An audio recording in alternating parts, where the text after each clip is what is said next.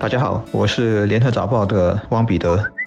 各位听众，大家好，我是新民日报的朱志伟。在还没有进入今天的主题之前，我想先讲讲一个我招待外国朋友的故事。有一年，我带他们到滨海湾花园去走走。当我告诉他们，这个花园其实就地处在我们中央区的核心花园旁，就是国际金融商务中心，而且花园还是免费开放时，外国朋友的第一个感觉就是。哇！如果这块土地拿来新建房屋，肯定能吸引房地产发展商的竞相投标，而新加坡政府却愿意让它成为一个免费开放的花园城市中的花园，这其实就展示了一种态度。当我在几天前听到国家发展部长李志深提出，政府会继续新建公共主屋，而且新建的地点就包括在市中心等黄金地段，也包括我国的新计划旁海的南部滨水区时，我就不其然地想起了滨海湾花园的故事。我想政府也在展现一种态度，这种态度就是在新加坡所谓的黄金地段将不会成为富人的专利，这些地段也会新建低收入家庭。也可负担的租赁主屋和较小型主屋，确保这类住宅区能长久地保持包容而且多元。另外，这些黄金地段的优质主屋单位也会加设转售限制，为抢手的单位房价降温。这也将防止较富裕的国人才买得起这类主屋的风险。比较通俗的讲法就是，如果处在黄金地段的主屋因为定价较高，只能够让较富裕的国人购买的话，可是这些国人在预购的阶段已经享有比较多的津贴，日后脱售时还能有很大的。升值空间，这就好像中了两次马票一样。我们其实，在丹绒巴葛达斯林摩天主屋就看到转售价不断攀高的例子。现在那里的主屋高楼的单位转手过百万，已经不是新闻。而这些屋主当年可能花四十五万就能买得到。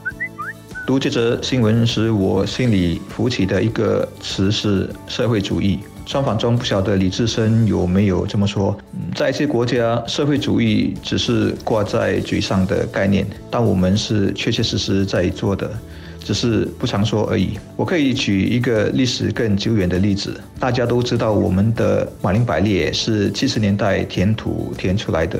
很多政府钱投了进去，会怎么做呢？一定是把土地全卖给私人发展商，然后建公寓，把钱加倍的收回来。我们当然也这么做，但有趣的是，我们竟然也在那里建了主屋，所以现在才有马林百列的啊主屋区。如果你有幸是这一区的居民，而且住得高，方向又对的话，那每天都能看到新加坡最漂亮的无敌海景。我印象中，马林百列大概没有租赁主屋吧？现在部长说啊，南部滨水区将来不只会建主屋，还会包括一些便宜的租赁主屋和较小型主。物，并会制定一些压低未来转售价的措施，那就不只是社会主义的延续了，还是一个加强版。在南部滨水区推出主物，当然是要等很多年，算是未来的事情。但应该制定怎么样的措施来抑制黄金地段优质主物的转售价，却是眼前迫切要做的事情。因为在其他的黄金地段也会有这类优质的新主物要建，也就是人们现在说的要 BTO。那么必须马上制定措施。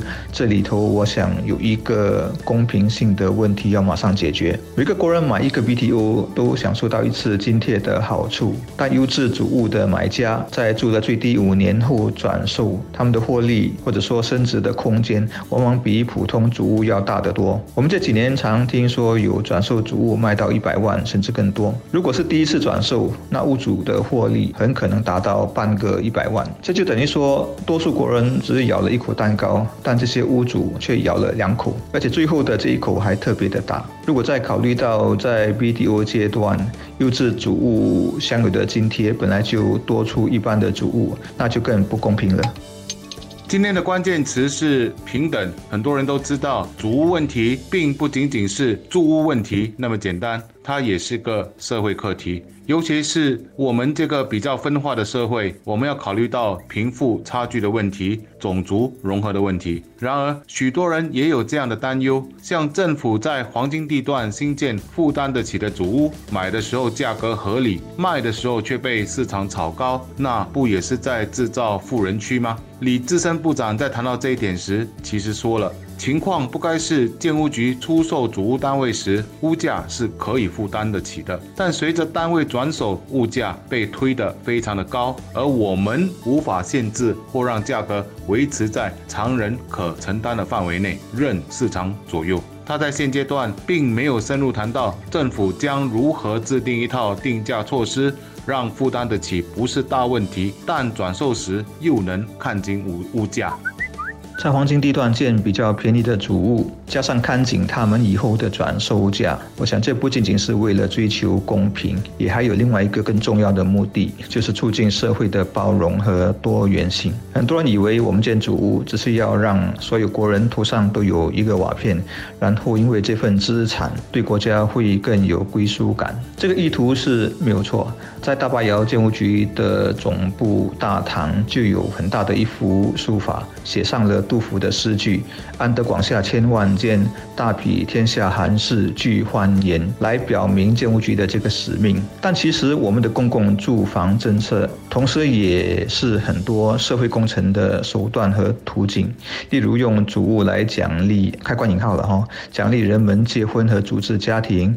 帮忙解决养老的问题，确保族群的融合等等，甚至支持某种价值观的传承。例如说，住靠近父母可以多获得一些津贴，这其实就就是在鼓励孝道和维系家庭关系。但是你是想想，如果不只是黄金地段变成富人区，连我们的主物区也分有钱人的主物和没钱人的主物，形成阶级分化，那就和我们追求包容和多元的宗旨背道而驰了。用主物来赚钱，这当然没有错，也是人之常情。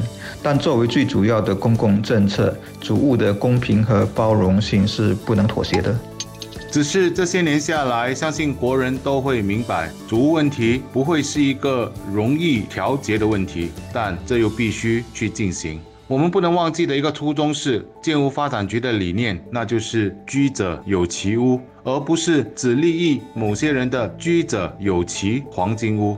这个情况如果发展下去，对于一个社会的凝聚力来说，也不是一个好现象。